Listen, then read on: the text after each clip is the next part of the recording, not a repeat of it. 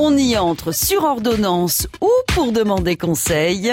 La France compte près de 24 000 pharmacies sur son territoire. J'ai toujours besoin d'un pharmacien qui me conseille. Ça, c'est des médicaments, ils ont des effets secondaires. Donc, euh, il sera préférable de parler à notre pharmacien. 1777, l'année où on a eu des pharmaciens aux petits soins. Joli pharmacien, d'où me vient ce bouton ridicule?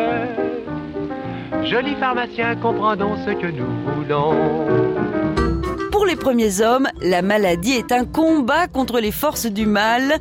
Donc, pour guérir, on va voir le sorcier. Pharmacie Phyllis, j'écoute À partir de l'Antiquité, le médecin Claude Gallien pense que les malades ont des humeurs déséquilibrées. Il prescrit des purges à tour de bras, des saignées et des remèdes vomitifs à base de plantes. Hé hey chérie, dis-moi, t'as reçu les suppôts de Satan? À la Renaissance, le Suisse Paracels remet en question cette médecine traditionnelle.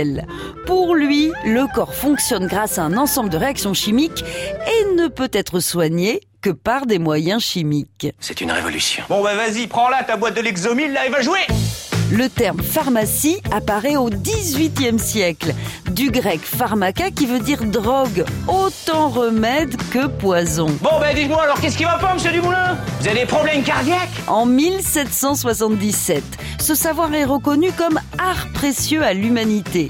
La corporation des apothicaires, qui se confondait avec celle des épiciers, se transforme en collège de pharmacie. Je suis pharmacien, mesdames et messieurs. Quoi, pharmacien, ça serait pas un mauvais métier si j'étais pas tout le temps malade. Ah, je suis malade toute l'année, voir des malades, des malades, ça malade, ça commence le matin, c'est euh, bonjour madame, alors comment ça va mal? Il y a rien de pire que de patienter à la pharmacie quand on a 40 de fièvre. Heureusement, aujourd'hui, il existe de plus en plus de pharmacies drive. Même plus besoin de sortir de sa voiture. Ça, c'est un truc de malade. On n'arrête pas le progrès. Bien sûr, je m'y connais en pharmacie, euh, mon frère. J'ai vu tous les épisodes à Dr House. À retrouver sur francebleu.fr.